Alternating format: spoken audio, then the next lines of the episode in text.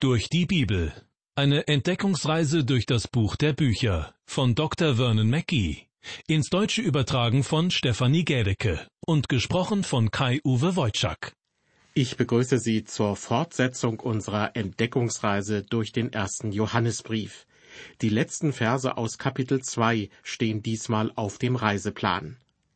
In diesem wunderbaren Kapitel haben wir bisher erfahren, dass wir als Kinder Gottes mit unserem himmlischen Vater Gemeinschaft haben können, wenn wir unsere Sünden bekennen und Christus als unseren Heiland annehmen.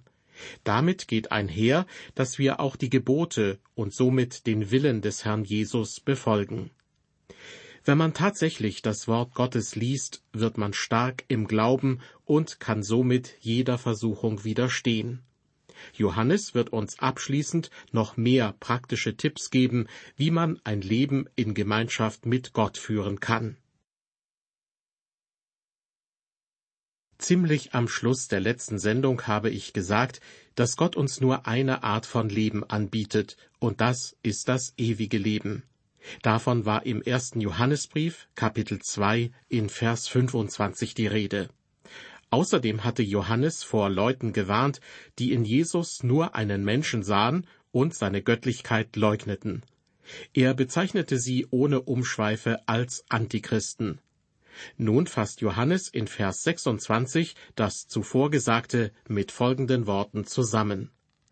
Dies habe ich euch geschrieben von denen, die euch verführen.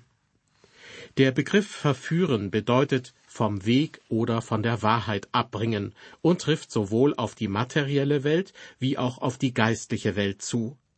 Letztendlich wird ein Mensch dazu verführt, die Gemeinschaft mit Gott aufzugeben, wenn andere es schaffen, ihn von der Wahrheit abzubringen. Zu Lebzeiten von Johannes gab es bereits jene, die den Vater und den Sohn leugneten. Vor allem aber leugneten sie, dass der Herr Jesus Christus der war, der er zu sein behauptete. Sie verführten bekennende Christen, aber wenn man an Christus glaubt, kann man sich laut Johannes an der Tatsache festhalten, dass Gott uns das ewige Leben versprochen hat. Mehr braucht man nicht. Johannes sagte zu den Menschen seiner Zeit, dass sie die Lehren der Gnostiker nicht brauchten. Die Gnostiker gaben vor, ein größeres Wissen zu haben. Sie dachten, dass sie mehr als alle anderen wüssten. Das erinnert mich heute an die Situation unter den vielen Bibelschulen im Land, die teilweise unterschiedliche Lehren vertreten. Meistens zwar nur im Detail, aber es gibt Bibelschüler, die sich genau darauf konzentrieren und dann meinen, an dieser Schule mehr zu erfahren als an anderen. Im schlimmsten Fall gibt ihnen das ein gewisses Überlegenheitsgefühl. Vor kurzem traf ich eine Frau, die eine Bibelschule besuchte und sich nach einiger Zeit ihrem eigenen Ehemann überlegen fühlte. Immer wieder fühlte sie sich gedrängt, ihn zu belehren. Dabei war er selbst ein sehr kluger Mann, dem es ein Herzensanliegen war, in enger Gemeinschaft mit seinem Herrn zu leben. Seine Frau gab ihm jedoch das Gefühl, dass er ihr niemals das Wasser reichen könnte. Ein solches Verhalten ist grundsätzlich schädlich. Es treibt einen Keil zwischen die Gläubigen. Wer mit seinem angeblichen Superwissen prahlt und auch noch vorgibt, super Erfahrungen gemacht zu haben, gefährdet das Miteinander unter den Christen. Es ist gefährlich, an solch einen Punkt zu gelangen, denn wenn man Christus wirklich kennenlernt und dadurch in Gnade wächst, wird man die gleiche Erfahrung wie Johannes der Täufer machen. Er sagte, Christus muss wachsen, ich aber muss abnehmen. Ich möchte Ihnen etwas gestehen, und ich hoffe, dass es unter uns bleiben kann. In gewisser Hinsicht stört es mich, dass diese Radiosendung nicht zeigt, wie viel ich eigentlich wirklich weiß. Ja, im Grunde zeigt sie, wie viel ich nicht weiß und wie jämmerlich groß mein Unwissen ist. Ich lese die Bibel jetzt so intensiv wie noch nie zuvor in meinem Leben. Aber als ich mein Theologiestudium beendete, wusste ich, meiner Meinung nach, bereits alles. Nach meinem Empfinden gab es nur wenig, was ich noch dazulernen musste. Irritierend ist die Tatsache, dass es damals Dinge gab, die ich meiner Ansicht nach verstanden hatte, aber in letzter Zeit habe ich festgestellt, dass ich damals nichts begriffen habe. Und auch heute verstehe ich vieles noch nicht. Liebe Hörer, jetzt im Ernst, das zeigt doch, dass es für ein Kind Gottes selbst nach Jahrzehnten in der Nachfolge Christi noch so viel zu entdecken gibt. Christus durch sein Wort kennenzulernen, ist eine lebenslange Aufgabe mit allerhöchster Priorität. In Vers 27 unseres Bibeltextes wird Johannes nun sinngemäß Folgendes sagen. Ihr kennt Christus als euren Heiland, behaltet das im Kopf, aber ihr könnt auch eine enge Gemeinschaft mit ihm und dem Vater und mit anderen Christen haben. Hier nun Vers 27 im Wortlaut. Und die Salbung, die ihr von ihm empfangen habt, bleibt in euch, und ihr habt nicht nötig, dass euch jemand lehrt, sondern wie euch seine Salbung alles lehrt, so ist es wahr und ist keine Lüge. Und wie sie euch gelehrt hat, so bleibt in ihm. Das Wort Salbung stammt vom griechischen Wort Charisma. Im Deutschen sagt man oft, dass ein bestimmter Redner oder Prediger Charisma hat. Wenn er kein Charisma hat, dann wird er heutzutage wahrscheinlich nicht weit kommen. Ich habe das Wort in meinem klassischen Wörterbuch nachgeschlagen und musste schockiert und enttäuscht feststellen, dass es in seiner Grundbedeutung einschmieren bedeutet, im Sinne von etwas mit einer Salbe einschmieren. Aber was bedeutet das für uns als Christen heute? Zur Zeit des Alten Testaments wurden die israelitischen Priester gemäß Gottes Gebot mit Öl gesalbt. Diese Salbung zeigte der Welt, dass sie ihr Priestertum vom Heiligen Geist empfangen hatten. Das ist auch die Bedeutung der Salbung für uns heute. Johannes schreibt, und die Salbung, die ihr von ihm empfangen habt, und damit will er uns sagen, dass wir eine Salbung von Gott erhalten haben. Der Geist Gottes tut viele Dinge für uns, und unter anderem salbt er uns. Er salbt uns, damit wir die göttliche Wahrheit, die wir vorher nicht verstanden haben, nun begreifen können. Weiter heißt es im Bibeltext, und die Salbung, die ihr von ihm empfangen habt, bleibt in euch, und ihr habt nicht nötig, dass euch jemand lehrt. Johannes will hiermit gewiss nicht sagen, dass wir keine Lehrer brauchen, denn das ist wichtig. Wir brauchen Lehrer, Ansonsten hätte sich Paulus im Epheserbrief geirrt, indem er schreibt, dass Gott der Gemeinde begabte Menschen gegeben hat. Einige sind Lehrer, einige sind Evangelisten und einige sind Hirten, welche den Menschen dienen und ihnen Rat geben. Paulus schreibt, dass Gott der Gemeinde diese Menschen gegeben hat, um den Leib der Christen aufzubauen. Wenn ich auf mein bisheriges Leben zurückblicke, dann danke ich Gott für all die frommen Menschen, denen ich begegnet bin. Einige von ihnen sind dafür verantwortlich, dass ich Pastor geworden bin. In meinem Büro hängen vier Bilder von jenen Menschen, die mein Leben am stärksten beeinflusst haben. Wahrscheinlich kennen Sie diese Personen nicht, deshalb will ich Ihnen ein wenig über sie erzählen. Der eine Mann ist Joe Boyd, ein Laienprediger. Als sich niemand anderes für einen jungen Mann interessierte, der Theologie studieren wollte, zeigte Joe Boyd für ihn Interesse. Er schaffte die Grundlage dafür, dass ich einen Job bekam, mit dem ich Geld verdienen konnte. Und das wiederum machte es mir möglich, dass ich studieren und einen Kredit aufnehmen konnte, denn schließlich musste ich nicht nur meinen Lebensunterhalt bestreiten, sondern auch Studiengebühren entrichten. Auch später noch zeigte Joe Boyd Interesse an meiner Arbeit, und drei Jahre lang war ich Pastor in seiner Gemeinde.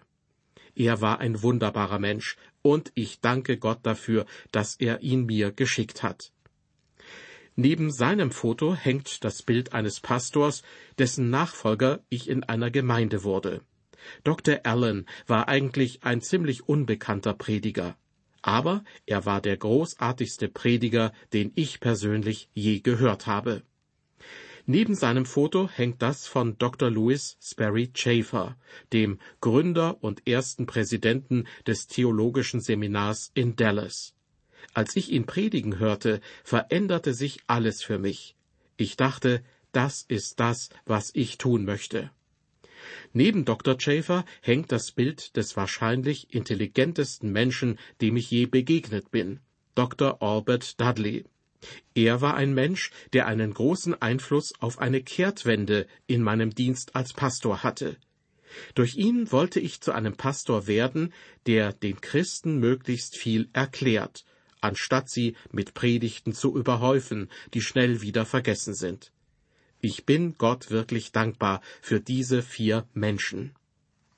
Und warum habe ich sie an dieser Stelle erwähnt?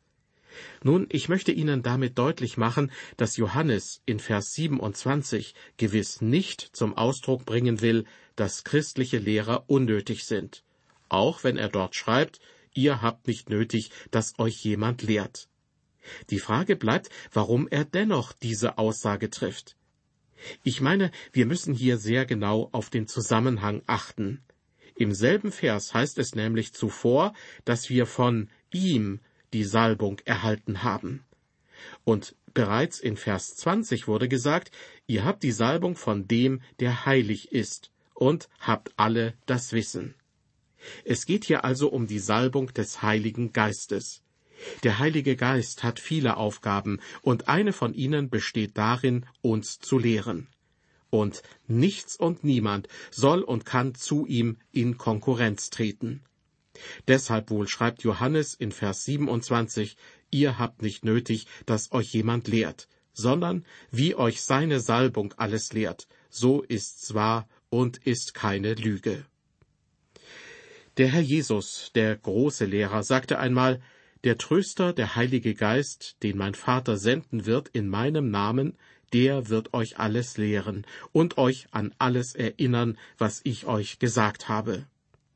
Der Apostel Paulus wiederum schrieb an die Korinther, der natürliche Mensch aber vernimmt nichts vom Geist Gottes, es ist ihm eine Torheit, und er kann es nicht erkennen, denn es muss geistlich beurteilt werden.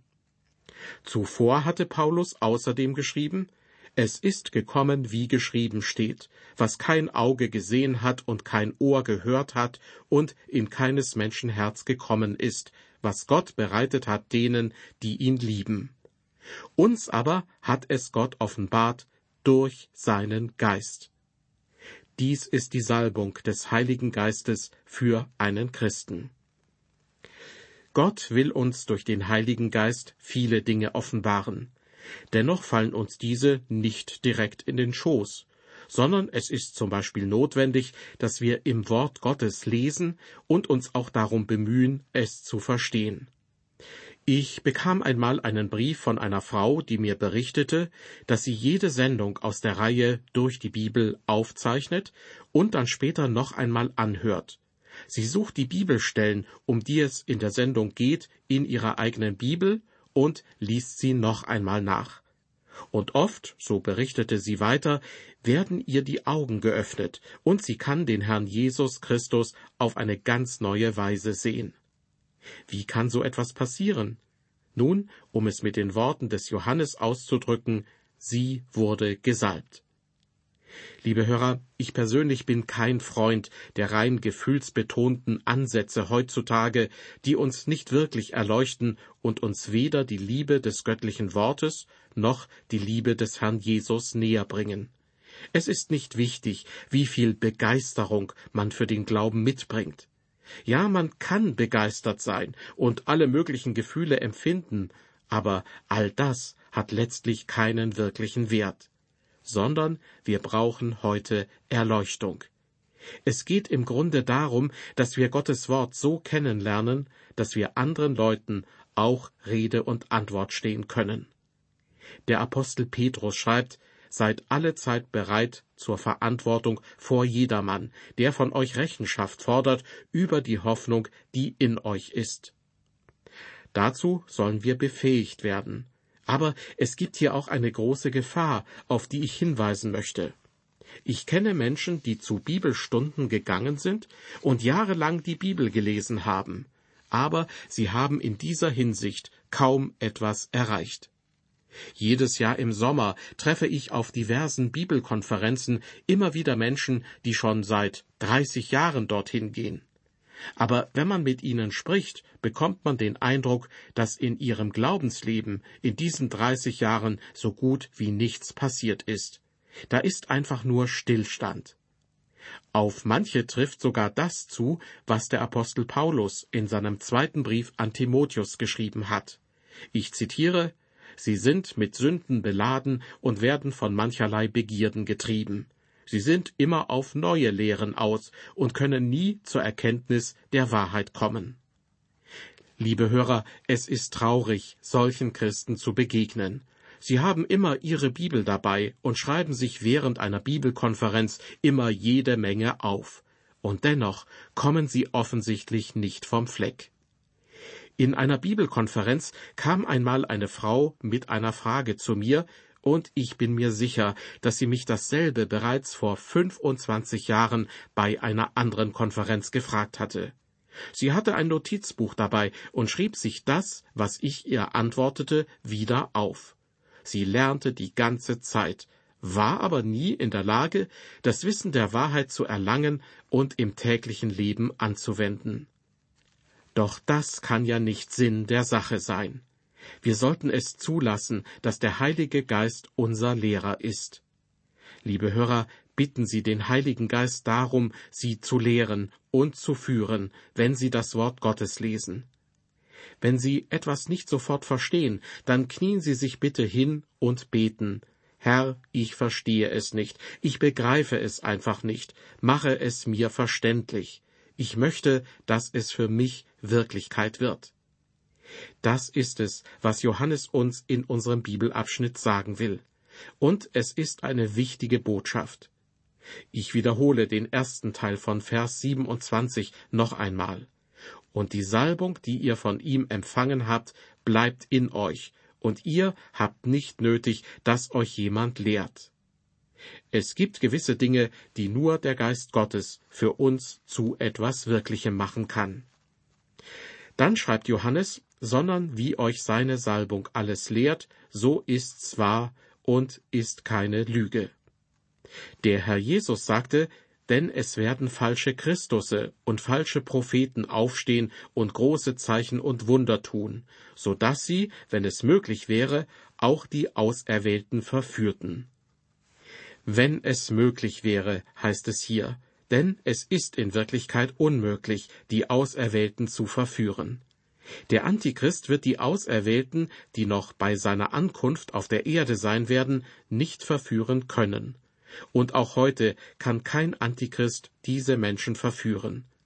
Kinder Gottes folgen intuitiv dem Muster, von dem der Herr Jesus im Johannesevangelium spricht. Dort steht, meine Schafe hören meine Stimme. Gottes Kinder werden keinem falschen Hirten folgen. Sie hören seine Stimme und der Geist Gottes kann ihr Lehrer sein. Das sollte ein großer Trost für uns sein. Und Sie, liebe Hörer, sollten jeden menschlichen Lehrer, der über geistliche Dinge spricht, richtiggehend testen. Das schließt auch mich mit ein, der ich zu Ihnen übers Radio spreche. Fragen Sie den Heiligen Geist, ist das, was Mr. McGee lehrt, wirklich die Wahrheit Gottes? In unserem Bibeltext komme ich nun zu Vers 28. Johannes schreibt, Und nun, Kinder, bleibt in ihm, damit wir, wenn er offenbart wird, Zuversicht haben und nicht zu Schanden werden vor ihm, wenn er kommt. Johannes schreibt, und nun Kinder. Johannes meint hier alle Kinder Gottes, ungeachtet ihrer geistlichen Reife. Bleibt in ihm heißt es weiter. An dieser Stelle handelt es sich weniger um einen Befehl als vielmehr um eine Feststellung. Im Grunde meint Johannes hier, ihr bleibt in ihm. Johannes spricht hier von der Gemeinschaft, denn im Herrn Jesus zu bleiben bedeutet, in Gemeinschaft mit ihm zu leben.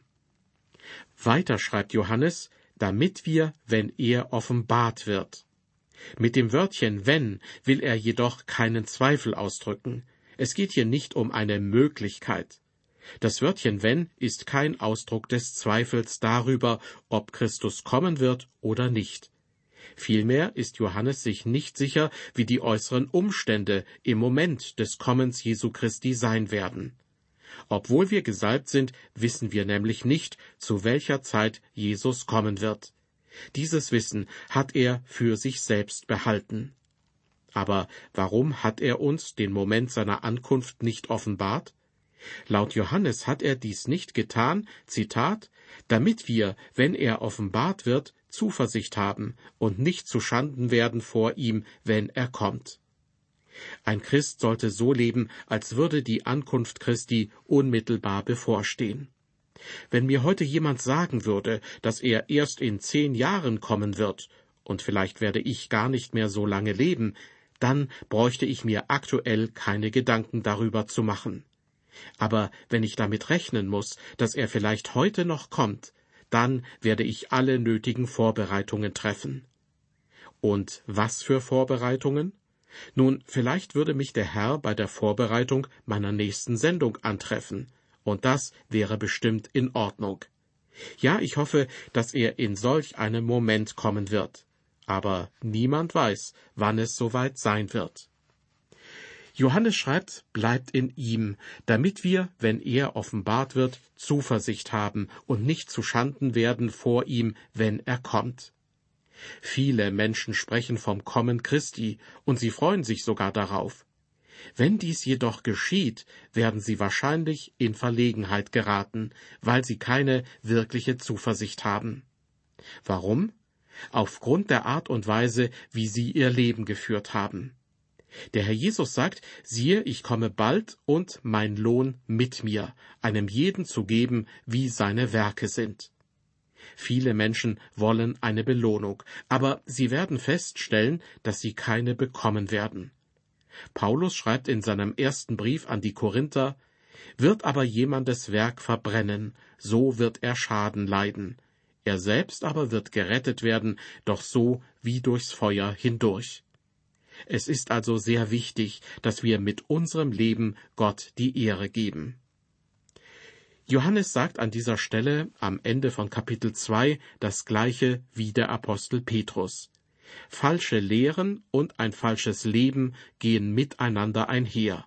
Und genauso gehen auch wahre Lehren und ein wahres Leben miteinander einher. Hin und wieder hört man von Glaubensführern, die in Schwierigkeiten geraten, weil sie Ehebruch begehen oder Geld nehmen, das ihnen nicht zusteht. Warum ist das so? Weil falsche Lehren zu einem falschen Leben führen. Wahre Lehren führen zu einem wahren Leben. Es gibt nichts, was unser Leben so sehr beeinflusst, wie das Wissen, dass wir unsere Werke vor dem Herrn Jesus Christus rechtfertigen müssen.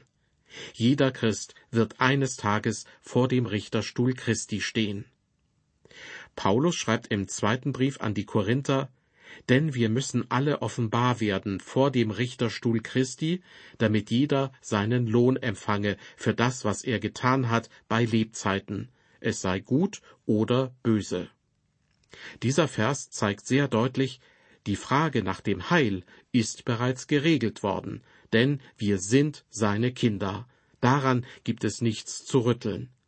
Es geht also nicht darum, ob man gerettet oder verloren ist, sondern es geht darum, ob man eine Belohnung oder Anerkennung erhalten wird oder nicht. In unserem Bibeltext aus dem ersten Johannesbrief erreichen wir nun den Abschlussvers von Kapitel 2. Johannes schreibt dort, Wenn ihr wisst, dass er gerecht ist, so erkennt ihr auch, dass wer Recht tut, der ist von ihm geboren. Dass jemand Recht tut in seinem Leben, das ist sozusagen der letzte Beweis, dass jemand ein Kind Gottes ist. Das Wort Gottes, das ist der wahre Test. Johannes sagt im Grunde, dass Gottes Kinder wie der Vater sind. Sie kommen nach ihrem Vater. Wenn sie nicht nach dem Vater kommen, dann können sie nicht die Kinder des Vaters sein. So einfach ist das. Das war nun die letzte Sendung zu Kapitel 2 des ersten Johannesbriefes. Inhaltlich ging es darum, wie man Gemeinschaft mit Gott haben kann.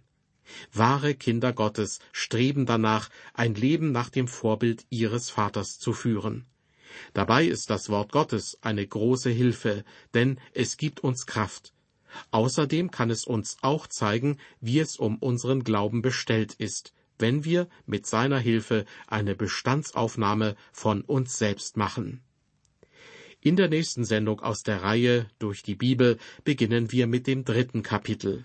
Herzliche Einladung an Sie, auch dann wieder mit dabei zu sein.